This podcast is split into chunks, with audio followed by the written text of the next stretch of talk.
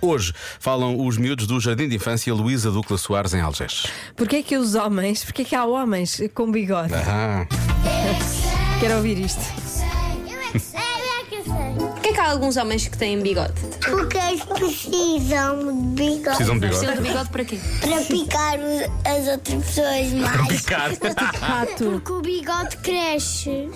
Que é para quando batem com esta parte em algum, em algum lugar, não magoar Ter. muito. Uhum. Ah, o estou a Uhum. meu pai tem um bigode pequenininho. Meu amigo Vasco, que era da minha outra escola, tinha um bigode pequenino.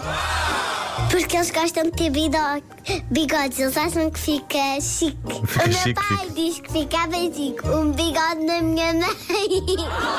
Deus é que fez as pessoas, por isso que algumas mães têm bigode. A minha mãe tem um bigode, mas pequenino. Creio que não é e por ela já foi à sua consultora e tirou o bigode e, e começou a deitar sangue. E, e o meu pai gostava de ter bigodes, mas nunca cresce e ele está sempre. Eu quero ter bigodes.